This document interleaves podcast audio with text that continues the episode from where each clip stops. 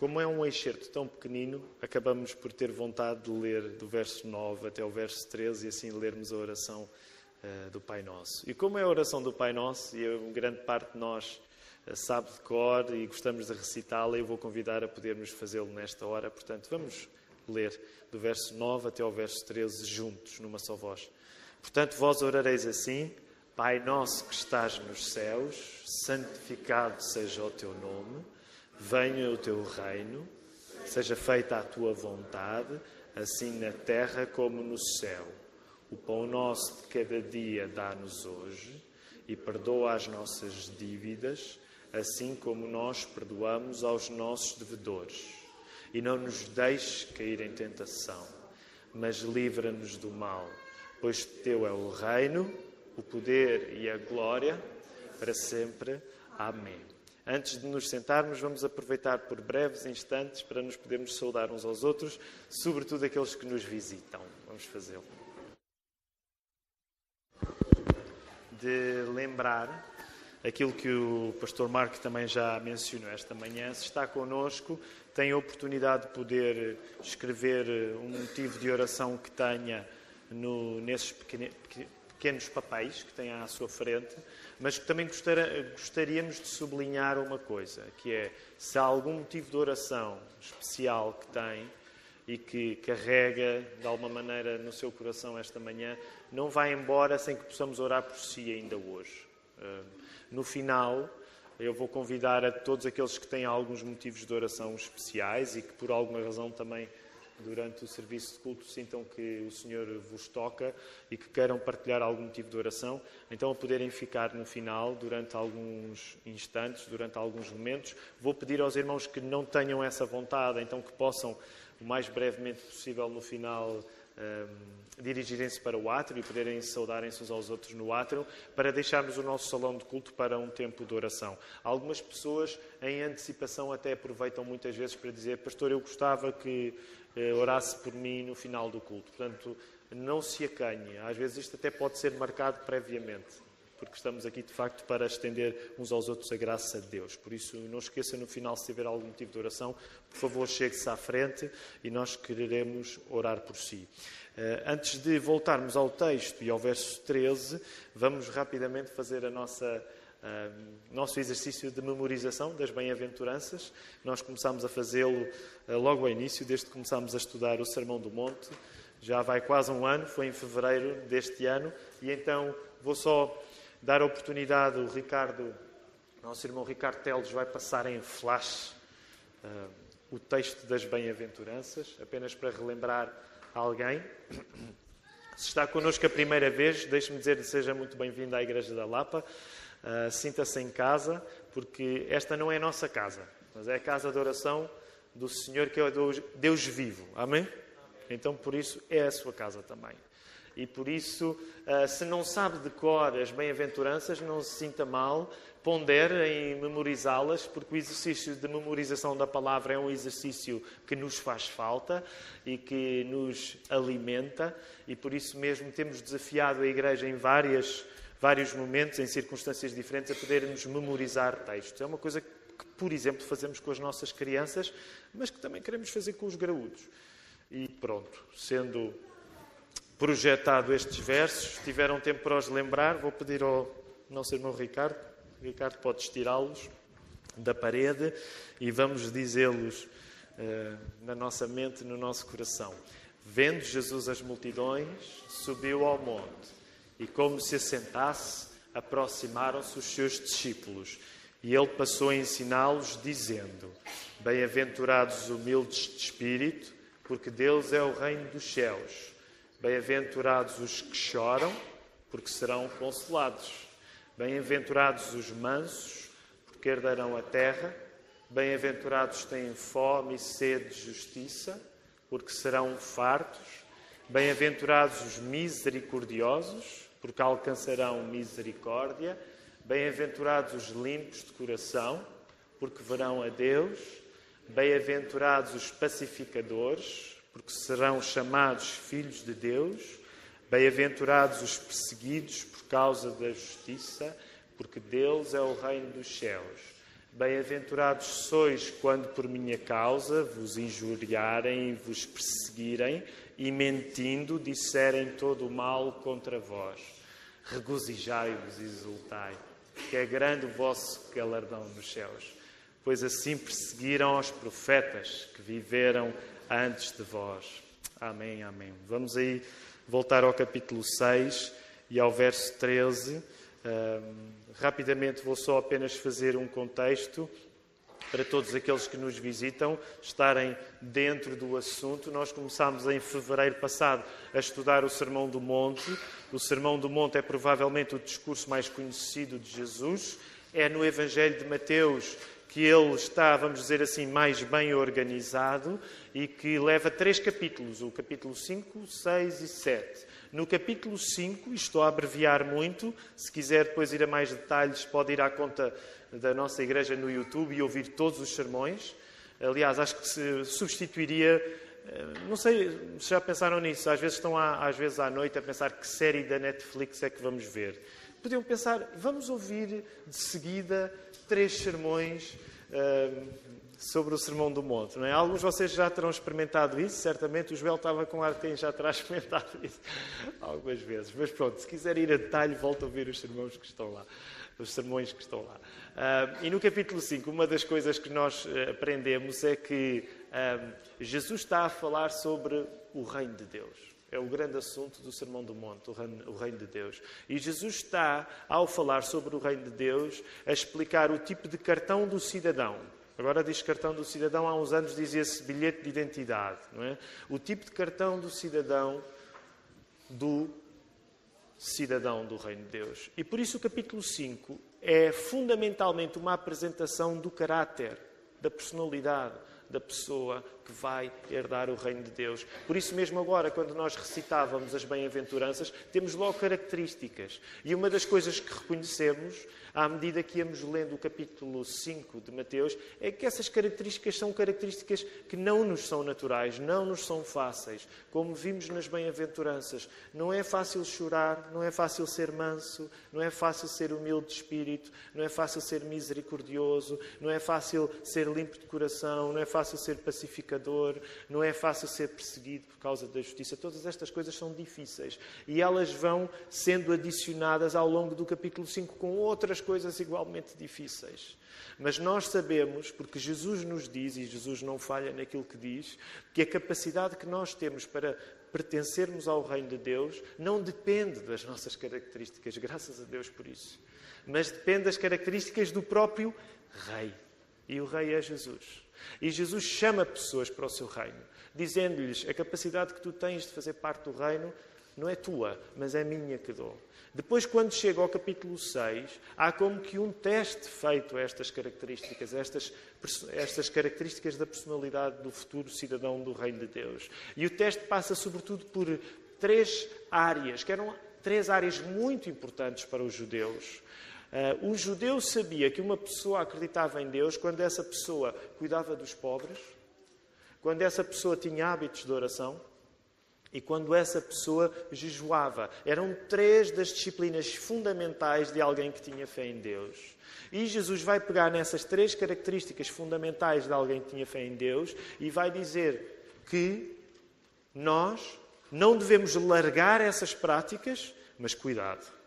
Não devemos fazer dessas práticas um espetáculo em que a fé se torna um argumento para nós nos evidenciarmos e para que as pessoas olhem para nós em vez de olharem para Deus. E então o exame vem precisamente nestas três áreas: na área da minha relação com os outros, onde eu estou colocado no palco, onde se pode ver como é que eu me relaciono com os outros através da prática da esmola. E Jesus vai dizer: não faças um espetáculo de ajudar os outros. Queres ajudar os outros? Ajuda sem que ninguém saiba. A segunda área é a nossa relação pessoal com Deus, que é o assunto onde ainda estamos agora, a oração.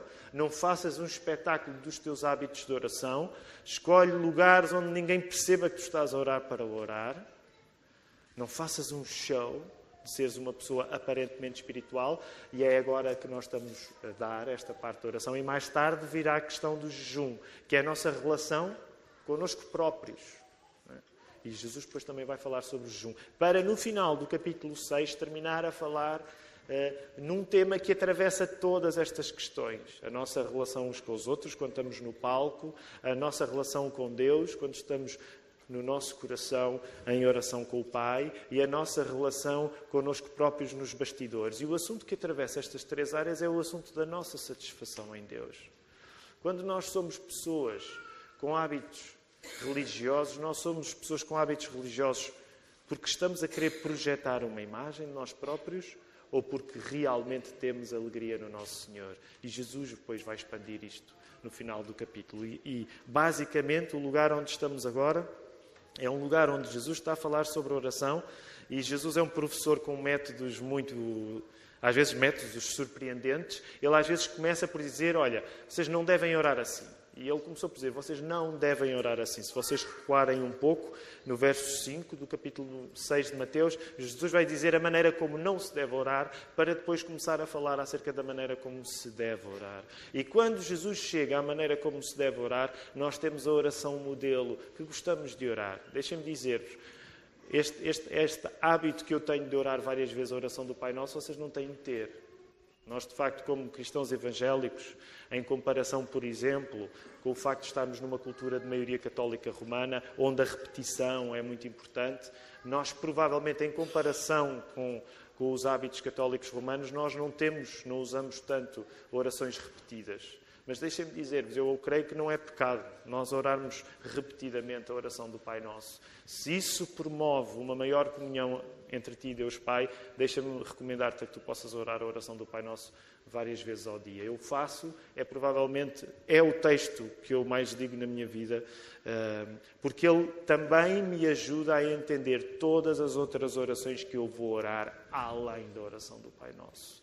E por isso nós temos estado a ir petição a petição, porque há sete petições na oração do Pai Nosso, temos estado a estudar o Pai Nosso. Hoje estamos na sexta petição do Pai Nosso, que é no verso 13, e só na primeira metade.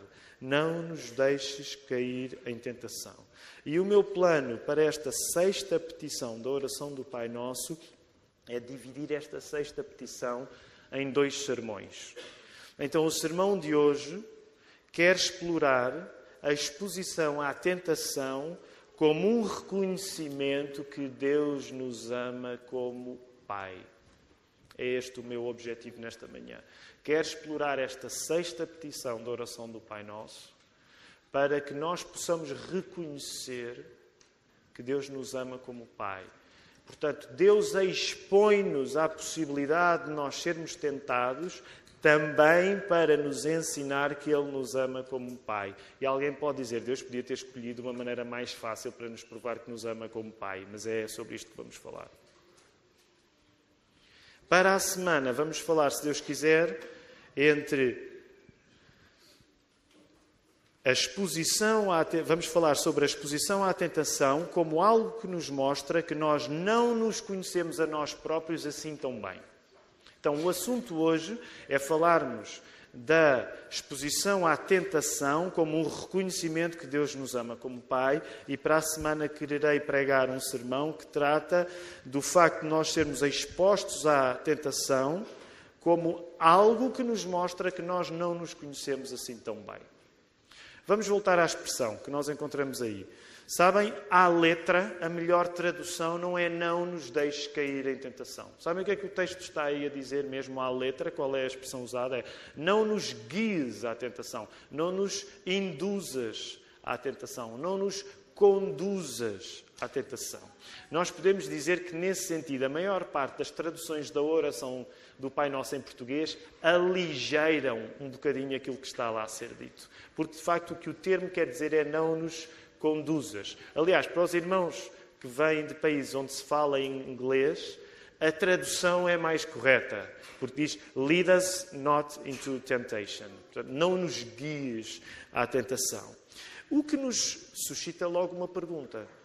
Certo, então, mas se a tradução mais à letra deste texto é não nos conduzas à tentação, portanto, nós estamos a orar a Deus para que Ele não nos conduza à tentação, então naturalmente pode brotar dentro de nós a pergunta que é: é Deus a pessoa que nos conduz às tentações? É Deus o autor das nossas tentações? É Deus a pessoa responsável de cada vez que eu sou tentado? E eu gostaria de responder a esta pergunta, mas para isso vamos por partes. E queria convidar-vos, todos aqueles que se sintam capazes de o fazer, vão a um texto onde isto é esclarecido. E já noutras ocasiões temos falado sobre este assunto. Apóstolo Tiago, carta a Tiago, capítulo 1, versos 13 e 14. Todos de vós que consigam chegar lá. Tiago 1, 13 e 14. Tiago, irmão de Jesus, um dos pastores da igreja de da primeira igreja batista, não tinha batista no nome, mas era batista, não sei se vocês sabem.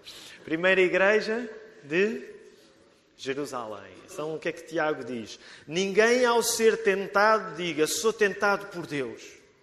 Porque Deus não pode ser tentado pelo mal e Ele mesmo a ninguém tenta. Ao contrário, cada um é tentado pela sua própria cobiça quando esta o atrai e o seduz. Logo, aprendemos que Deus não nos tenta. A tentação é feita do encontro entre o tentador Satanás e a nossa própria natureza pecaminosa.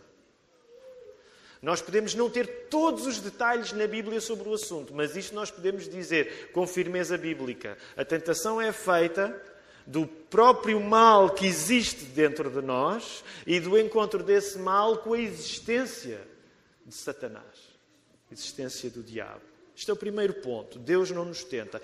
Segundo, para responder à pergunta, então, mas Deus tenta-nos? Não, Deus não nos tenta. Segundo ponto, Deus, como perfeitamente bom que é, como plenamente perfeito que é, não pode semear o mal em nós.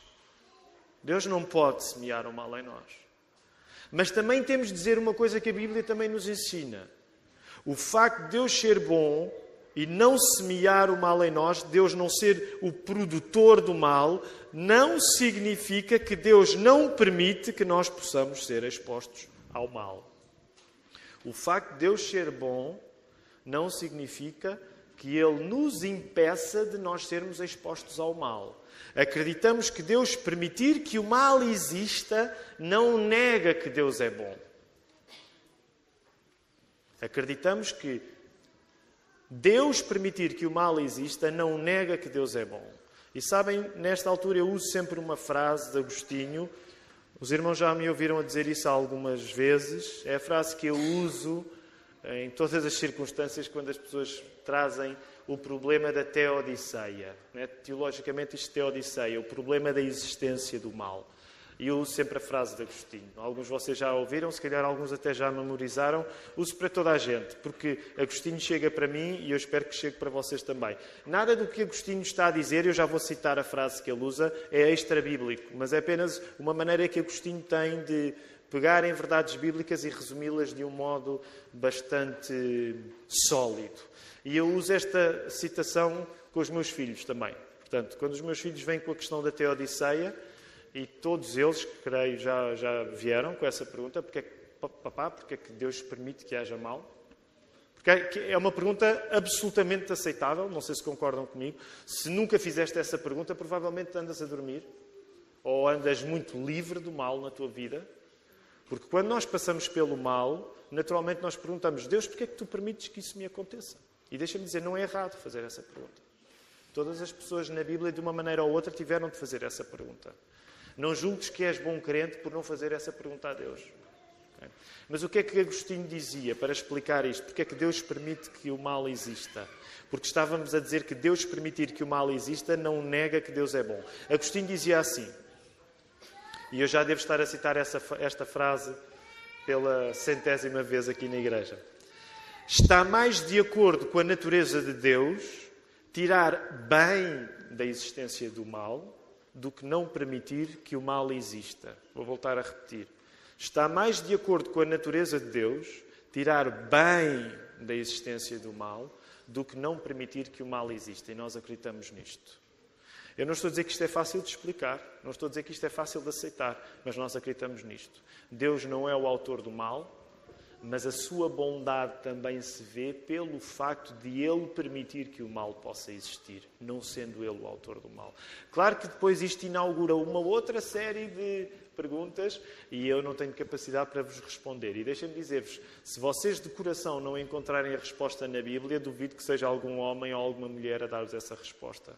E também vos quero dizer uma coisa: ser cristão não significa que a pessoa encontra todas as respostas na Bíblia, porque há respostas que a Bíblia não preocupa em nos dar.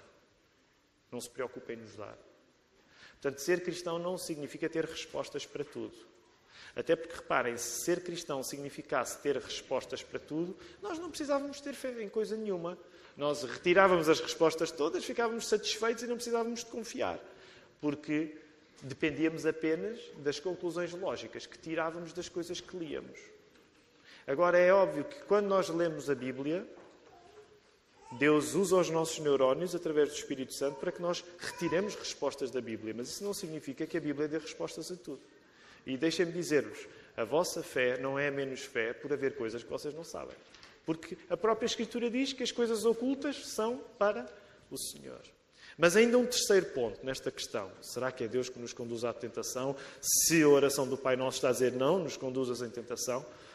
E um terceiro ponto que eu ainda quero acrescentar acerca deste assunto. Se nós tivermos em conta que Jesus começou o seu ministério sendo batizado aos 30 anos e nesse batismo foi ungido pelo Espírito Santo, para logo de seguida ser encaminhado para o deserto, onde após um jejum de 40 dias foi tentado por Satanás, se nós tivermos todas estas coisas em conta, nós podemos concluir que vida que é vida a sério, na perspectiva da Bíblia, implica sermos expostos à tentação, a um convite para que façamos alguma coisa má a partir dos nossos desejos e sejamos capazes de resistir pelo poder de Deus. Vou voltar a repetir esta última frase. Vida, que é vida a sério, segundo a perspectiva das Escrituras, da Bíblia, implica que tu és exposto à tentação, a um convite para que tu possas fazer alguma coisa má a partir dos teus desejos e seres capaz de resistir pelo poder de Deus. A realidade desejável, como é apresentada nas Escrituras, é havendo a possibilidade de tu errares, fazeres a coisa certa porque confiaste em Deus. A realidade desejável, como apresentada pelas Escrituras, é tu teres a possibilidade de errar e fazeres a coisa certa porque confiaste em Deus. Podemos até ir mais longe e dizer assim: a ênfase da nossa fé cristã, materializada na encarnação do nosso Senhor. Não é dizer-te que tão boa que a vida seria se tu não tivesses tentações, mas a ênfase da nossa fé cristã, materializada, provada na vida do Senhor Jesus, é dizer-te que é bom tu seres tentado e, confiando em Deus, resistires. A ênfase da Bíblia não está que bom seria que eu não fosse tentado. A ênfase da Bíblia está que bom é ser tentado e resistir por confiar em Deus. Mas por que razão não criou Deus um mundo em que o pecado e o mal, por e simplesmente, não, não existissem? Não é? Eu não sei responder a isto. Mas não sabendo responder a isto, deixa-me dizer, eu acho que a razão por que Deus permite que o mal exista está relacionada com a questão do amor com a questão do amor.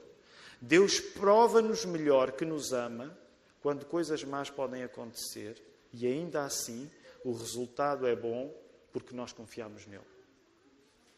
E novamente quero que te voltes a pensar no nosso Senhor.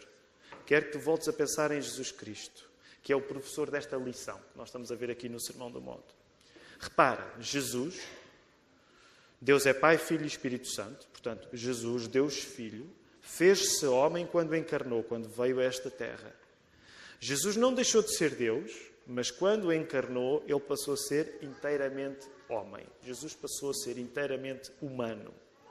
Na sua vida nesta terra, Jesus tinha a assistência do Espírito Santo e, a partir dessa assistência do Espírito Santo, tinha o poder de resistir a tentações que foram tão reais para ele como são reais as tentações que tu atravessas.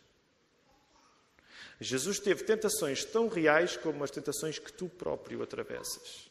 Jesus soube, voltando ao exemplo clássico da tentação dele no deserto, que já mencionei, Jesus soube o que era estar, permita-me usar esta expressão com reverência, morto de fome e querer comer pão ao final de 40 dias. Jesus soube o que era ter fome. Já uma vez fizeste um jejum 40 dias? Portanto, acho que não, ninguém se vai comparar com Jesus. A fome de Jesus era natural e sobrenatural. É? Porque ele era homem e era Deus. Portanto, tinha uma fome mesmo séria. Portanto, ele sabia o que era, no final de 40 dias de jejum, ter alguém a dar-lhe a hipótese de comer e ele estar deserto para comer. Ele estar mesmo com vontade de comer. E ainda assim, resistir à tentação porque confiou em Deus. Lembras-te da maneira como ele confiou em Deus? Nem só de pão viverá o homem, mas toda a palavra que sai da boca de Deus. Deus necessariamente testa aqueles que ama, permitindo que as pessoas que Deus ama sejam tentadas, porque o mesmo aconteceu com Jesus. Como é que tu sabes que Deus testa aqueles que ama? Porque o próprio Jesus, que é Deus com o Pai e com o Espírito Santo, o próprio Jesus encarnado nesta terra, ele foi tentado. E quando Jesus foi tentado, não era Deus Pai a vingar-se nele. Apetece-me agora dar uma lição ao meu filho. Deus é Pai, Filho e Espírito Santo. O amor que existe entre Deus Pai, Filho e Espírito Santo é eterno. Ele nunca se quebrou. Nunca se quebrou. Deus Pai nunca deixou de amar Deus Filho através do Espírito Santo. Agora pensa nisso. Na hora em que Jesus estava a passar por aquela tentação em que Satanás lhe aparece, Deus não estava a deixar de amar Jesus. Estás a perceber para onde é que eu quero ir? Na hora em que Jesus passava por uma tentação terrível, onde tem fome para comer, onde o diabo lhe aparece e lhe promete coisas boas, Deus Pai não estava a deixar de amar Deus Filho. Parte da bondade de Deus, ainda que nós possamos não conseguir explicar totalmente e completamente esta bondade de Deus, mas parte da bondade de Deus passa por dar liberdade àqueles que ama para que eles tenham a possibilidade de não fazer o que Deus quer. Vou voltar a repetir isto. Pode parecer esquisito de ouvir, mas parte da bondade de Deus contigo é Ele dar-te a liberdade para tu poderes fazer aquilo que Deus não quer que tu faças. Assim foi como Jesus e assim é conosco. Jesus, quando foi tentado, ele tinha a liberdade de pecar. E não pecou. Sabem que nós às vezes continuamos a projetar Jesus como uma espécie de robô divino. Ah, Jesus era Deus, logo. O pastor Tiago Oliveira há um ano pregou-nos acerca disto. Se Deus quiser, ele estará connosco dentro de duas semanas. Mas há, há um ano pastor Tiago Oliveira pregou sobre isto algumas vezes. Nós às vezes projetamos Jesus como um robô divino. E Jesus foi tentado. Significa que ele tinha a capacidade de pecar. Mas não pecou. Porque para ser homem, para seres homem a sério, para seres mulher a sério, tu tens a capacidade de pecar. Agora repara o que eu não estou a dizer.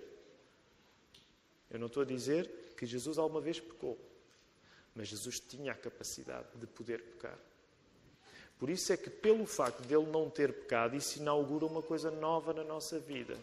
Aquilo que impediu Jesus de pecar, sendo inteiramente humano, foi a assistência do Espírito Santo. E quando tu acreditas em Jesus, se tu acreditas em Jesus, tu acreditas que quando te arrependeste dos teus pecados, o Espírito Santo te foi dado. Isso significa que tu tens o mesmo poder para não pecar que Jesus teve. Ah, mas Jesus era Deus. Não venhas com o Jesus era Deus. Jesus era Deus, mas ele foi tão homem como tu és. Ele foi tão exposto à tentação como tu foste. E o poder que lhe foi dado para resistir à tentação é o mesmo poder que tu tens. Acreditamos nós nisto a sério? Amar uma pessoa a sério passa por dar a essa pessoa a liberdade de ela não fazer aquilo que desejamos. Sabem, por exemplo, para aqueles que são pais, esta é uma lição difícil. É uma, é uma lição muito difícil para mim que sou pai. Eu dar a liberdade aos meus filhos para eles poderem fazer aquilo que eu não quero que eles façam. O que não significa, e deixem-me explicar também, que o amor que temos por alguém, dando a esse alguém a liberdade de não fazer aquilo que nós desejamos, tem como objetivo que essa pessoa faça aquilo que nós não desejamos. Percebem onde é que eu estou a querer chegar? Quando tu amas alguém a sério, tu dás liberdade a essa pessoa para ela poder fazer aquilo que tu não queres. Mas não significa que o objetivo de tu amares alguém a sério é que essa pessoa faça aquilo que tu não queres. Percebem a diferença entre uma coisa e a outra? Ou já está muito complicado? A liberdade, neste sentido, é um meio, não é um fim. A liberdade é um meio de Deus, não é um fim. Frequentemente nós tiramos desta livre agência, desta liberdade, aliás, eh, nós geralmente preferimos usar o termo livre agência a livre arbítrio, isso está relacionado com outras questões teológicas, mas deixem-me pegar nesta, nesta expressão. A livre agência é que nós acreditamos que qualquer homem é livre para fazer o que ele quiser. Isso não significa que ele pode fazer tudo aquilo que quer, mas é livre, é responsável pelas suas ações. Ele tem liberdade para escolher. Nós chamamos isto de livre agência. Mas frequentemente nós tiramos desta livre agência a lição errada. Nós valorizamos a liberdade de poder fazer o mal acima de valorizar a obediência de fazer o bem. Concordam comigo? O objetivo, tal como esta sexta petição diz, e volta lá à petição, não nos deixes cair em tentação, não nos induzas à tentação. O objetivo é vencer a tentação e não celebrar a liberdade que tu tens para tentar, para ser tentado. Eu creio que posso generalizar e dizer que, em grande parte, um dos problemas da nossa cultura ocidental é que, como é tão obcecada pela liberdade, tira a lição errada daqui. Sermos livres é certamente um facto muito importante. Mas não é um facto importante final, é um facto importante intermédio. A lógica com a nossa liberdade é, guiados pelo Espírito Santo, não cairmos no mal. Esse é o objetivo. A liberdade é boa, mas fazer a coisa certa é melhor. A liberdade é boa na medida em que participa do processo de tu poderes fazer aquilo que é certo. A liberdade usada para o mal, na Bíblia, não merece qualquer tipo de elogio. Quando as pessoas fazem coisas erradas na Bíblia, a Bíblia não diz: Olha, mas ao menos foram livres para o fazer. A Bíblia lamenta. As pessoas que tu amas, quando tu fazes alguma coisa errada, eu duvido que elas cheguem ao pé de ti e dizer: Olha, ao menos foste livre para fazer uma coisa errada. Não. A liberdade é um meio, não é um fim. Nesse sentido, a liberdade é um meio, não é um fim. O objetivo da existência de tentações na nossa vida é resistindo-lhes através de confiarmos em Deus, obedecendo-lhe. O objetivo da existência de tentações na nossa vida é resistindo-lhes através de confiarmos em Deus, obedecendo-lhe, tratarmos o Deus a quem obedecemos como um pai que nós amamos. O objetivo das tentações é que o teu amor por Deus Pai possa crescer. Um pai que te expõe a dificuldades e que nos ensina a confiar nele. E deixa-me dizer, é um processo duro, certamente, mas que ensina que o amor a sério é o amor que se vê quando o mal é possível. O amor a sério não é o amor que se vê quando o mal é impossível. O amor a sério é o amor que se vê quando o mal é possível. E deixa-me dizer, estava para uma parte e eu não quero fazer muitos apartes neste sermão. Ainda no outro dia falava com alguém, né? Alguns de nós estamos a ler alguns autores que, estão, que dizem coisas que agora são vistas como coisas novas. Então há um escritor que alguns de nós agora estamos a ler. Eu nem vou dizer o nome dele porque ele, ele agora está tão na moda que eu não quero poluir este sermão com, com o facto desse autor estar, estar tão na moda. Mas uma das coisas muito verdadeiras que ele diz é a vida é dura. E dá vontade de dizer, isso é, isso é o que qualquer cristão deveria saber. E porquê é que nós cristãos às vezes estamos tão infantilizados e vivemos como se a vida não fosse difícil? A vida é difícil. A vida é difícil. Se Jesus teve de morrer numa cruz, tu estás à espera que a vida seja fácil? Desculpa-me a expressão. Por alma de quem é que a vida vai ser fácil? Por alma de quem é que tu te vais comportar de uma maneira que a vida seja fácil? A vida não é fácil, a vida é dura. Tu vais aprender que Deus te ama através de um processo absolutamente difícil na tua vida, que é passares por tentações e confiares em Deus. Isso é fácil. Isso é terrível. Na tua vida, quantas vezes tu e eu já não caímos em tentações? E em vez de usarmos a tentação para o bem, que era confiarmos em Deus, não confiamos em Deus. A vida é dura. Mas Deus está connosco. Acreditas que Deus está contigo quando a vida é dura? Deus está contigo. Acreditas nisso? Jesus acreditava. Ah, mas Jesus era. Não venhas com a conversa que Jesus era Deus. Quando Jesus foi tentado, ele estava. Permita uma expressão. Eu não quero ser irreverente no modo como, como digo isto. Jesus esteve tão à rasca como tu estás à rasca quando tu és tentado. E Deus deu-lhe o poder de resistir e ele resistiu. Porque confiou em Deus. Tu podes fazer da mesma maneira que Jesus fez. Tu podes confiar em Deus. Logo, saca esta lição fundamental. Ao pensares em tentações, nunca percas de vista o amor que Deus te tem e amor que tu vais aprender quando passas pelas tentações. Pode parecer contraintuitivo. Isto não faz, isto vai tudo contra aquilo que é natural em mim, mas deixa-me dizer, é bíblico. Sabes, os nossos fracassos diante das tentações passam também porque nós não confiamos que obedecer a Deus, nós não confiamos que obedecer a Deus é um resultado do amor que Deus nos tem. Na hora do aperto da tentação, Satanás cega-nos para pensar que o amor está do lado dele, de quão mais amados nós seremos se aquela tentação que nós estamos a, sentir for consumada. Foi isso que ele conseguiu fazer com Adão e Eva. Repara, nesse sentido, a tentação é sempre uma competição de amores. Por isso tenho insistido, vez após vez, e tenho-vos dito: não trates a tentação como uma coisa que tem mau aspecto. A tentação nunca tem mau aspecto. Fazer o mal nunca tem mau aspecto. Quer dizer, fazer o mal às vezes pode ter mau aspecto quando a pessoa já está num, tão, tão anestesiada em relação ao mal que já é horrível e a pessoa já nem dá por si. Mas, no geral, o tentador vem nos tentar com coisas que são aparentemente boas. Nesse sentido, a tentação é sempre uma competição de amores. Quando o diabo vai ter com Adão e Eva, eu estou sempre a dar este exemplo, tolerem-me uma vez mais. Quando o diabo vai ter com Adão e Eva, ele diz: Pai, tenho aqui um grande plano, revoltem-se contra Deus. Não foi assim. Satanás foi: Olha, Deus proibiu-vos de uma coisa, não foi? Mas olha que eu acho que Deus não quer assim tão, tanto o vosso bem. Eu acho que se vocês comerem daquilo que Deus vos proibiu de comer, aí sim vocês vão ser felizes, porque vão ter o conhecimento do bem e do mal. Eu acho que Deus não quer o vosso bem, porque Deus quer impedir que vocês conheçam todas as coisas como Ele quer.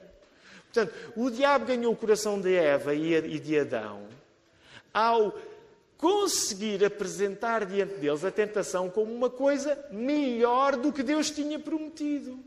Portanto, quando Satanás vem à tua vida tentar-te, ele vem tentar-te com a aparência de uma coisa que ainda vai ser melhor daquilo que Deus te tem dado. E claro que tu, nessa altura, eu, nessa altura, nós não temos a consciência nisso. E começamos a racionalizar. Ah, eu acho que isto até pode ser bom porque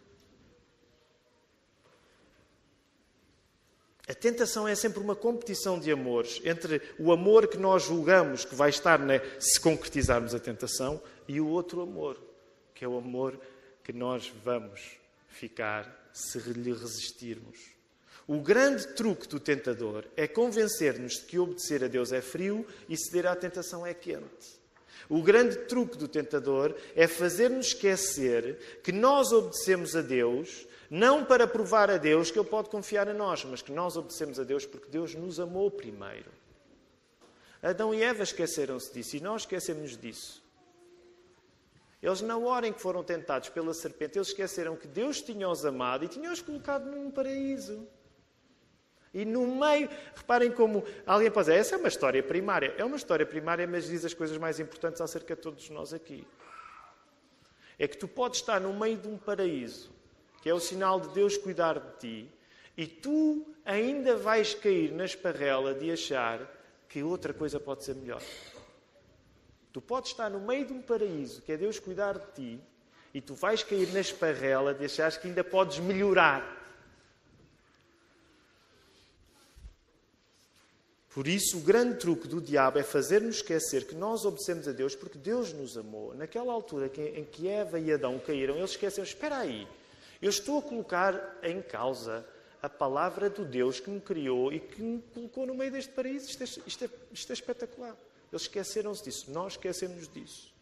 Agora deixem só dizer, estou quase a terminar, uma frase que pode parecer hum, difícil de aceitar, mas ela é importante, porque é um paradoxo e não há como fugir deste paradoxo. O diabo é mau porque nos tenta fingindo coisas, no... fingindo coisas boas na nossa vida. O diabo é mau porque nos tenta fingindo coisas boas na nossa vida. Deus é bom porque nos ama permitindo que passemos pelo mal. Já, já, já pensaram nisto? É um paradoxo. O diabo é mau e ele vai fingir que te vai dar coisas boas. Deus é bom porque não evita que tu passes pelo mal. Ele permite que tu passes pelo mal. Isto não é novo. O salmista já dizia: ainda que eu passe pelo vale da sombra da morte. Acham que isso é, uma, é um bom plano de férias? Para onde é que vamos este ano? Vamos para o vale da sombra da morte. É calmo. Não há turismo. Ainda que eu passe pelo vale da sombra da morte, tu estás comigo. Ele está a falar a sério ou está a brincar? Está a falar a sério. O diabo vai te prometer o melhor. E ele não te ama. Deus vai te permitir passar pelo pior, porque ele te ama. Eu sei que é difícil aceitar isto. Eu tenho problemas em aceitar isto na minha vida. Mas é a verdade. A verdadeira confiança nasce do risco de nós confiarmos em alguém que pode o que, não, o que nós não podemos. Sem risco não há necessidade de confiança. Se tu, não, se tu não passares por nenhum risco, não precisas confiar em ninguém. Reparem, só para terminar, os fariseus e os escribas, que são as pessoas uh, que Jesus está a chocar quando prega este sermão de, do monte, as pessoas que estão a ficar escandalizadas. Os fariseus e os escribas tinham uma religião dominada pela ausência de risco. Eles eram uma espécie de religiosos com vendedores de seguros. Eles tinham uma fé dominada pela ausência de risco. Porquê? Porque eles confiavam em si próprios para dominar, para domesticar a lei. Okay? A definição de um legalista está relacionado com isto. Eles arranjam uma maneira de ter uma fé onde o risco não entra, o risco está dominado. Porquê? Porque através da sua própria excelente performance, eles sentem-se, tudo vai correr bem. Eu já arranjei maneira de tratar daquilo. Eu já arranjei maneira de tratar daquele outro. Tudo está dominado. Por isso é que os escribas e os fariseus não precisam de Jesus para nada. E agora deixa-me dizer-te com amor, não me estou a retirar daqui. Tu não precisas de Jesus para nada se fores um escriba e um fariseu. Há pessoas aqui, e digo isto amorosamente para te abrir os olhos, não leves a mal a expressão. Há pessoas aqui que não sentem necessidade de Jesus porque são escribas e fariseus, já dominam a sua própria vida. E claro, pensas, para que é que eu preciso ser salvo? Eu domino a minha própria vida, eu sou dono do meu destino, e claro que as palavras de Jesus parecem cruéis, porque Jesus vem dizer: Não, não és dono do teu destino. Jesus coloca em risco a religião dos escribas e dos fariseus, ensinando uma oração que não exprime uma única qualidade da pessoa que ora, mas apenas declara as nossas incapacidades. Vocês já pensaram nisso? Olhem lá rapidamente, estou quase a terminar o sermão, mas olhem lá outra vez para a oração toda e pensem, além do facto de ser dito nosso Pai, o que significa que nós somos filhos de Deus, que qualidade é que tu encontras acerca de ti próprio na oração do Pai Nosso? Eu quero que tu me digas. Já pensaram nisso? Além do facto de ser dito que nós somos filhos de Deus, não há uma única qualidade nossa que apareça aí nessa oração. Tudo o que é dito bom é acerca de Deus. Tudo o que é dito mau é acerca de nós. Já pensaram nisso? Quando nós oramos a oração do Pai Nosso, a única boa notícia para nós é Pai Nosso. A partir daí é só más notícias para ti. Pelo menos a nível da autoestima. Percebem onde eu quero chegar? Claro que é tudo boas notícias, mas no sentido em que Jesus está a ir contra pessoas que fazem da sua fé uma confiança em si próprios. Jesus está a estilhaçar a confiança que nós temos em nós próprios. Logo, a chave para aceitarmos mais uma coisa aparentemente negativa nesta oração, qual é essa coisa, qual é essa coisa aparentemente negativa? Que é a possibilidade de sermos guiados à tentação. A chave para tu aceitares que mais uma coisa negativa possa acontecer na tua vida, que é a possibilidade de seres tentado, é lembrar-te que nesse processo de poderes ser tentado, tu continuas a reconhecer Deus como Pai. Mais ainda, quando tu és tentado, tu ainda reconheces mais Deus como teu Pai. A fé cristã não tem nada a ver com o bem que tu fazes como consequência da tua qualidade. O cristianismo não tem nada a ver com o bem que tu fazes como consequência da tua qualidade, mas tem tudo a ver com o mal que tu suportas porque tu confias em Deus. A primeira opção de tu julgares que fazes bem porque tens qualidade faz-te olhar para ti como capaz. Sou capaz. A segunda opção de tu suportares o mal porque confias em Deus faz-te olhar para Deus como teu Pai e é por isso, sim, a oração do Pai Nosso, de certa maneira, é uma oração que nos infantiliza de uma maneira boa. Quer dizer, papá, eu sem ti não vou conseguir. Papá, eu preciso de ti. Olha, eu preciso de ti até para que eu não caia em tentação. Não me leves lá, por favor. Claro que o meu convite nesta manhã é que tu, através do arrependimento, possas precisamente reconhecer Deus como o teu papá, como o teu pai. Que Ele nos ajude.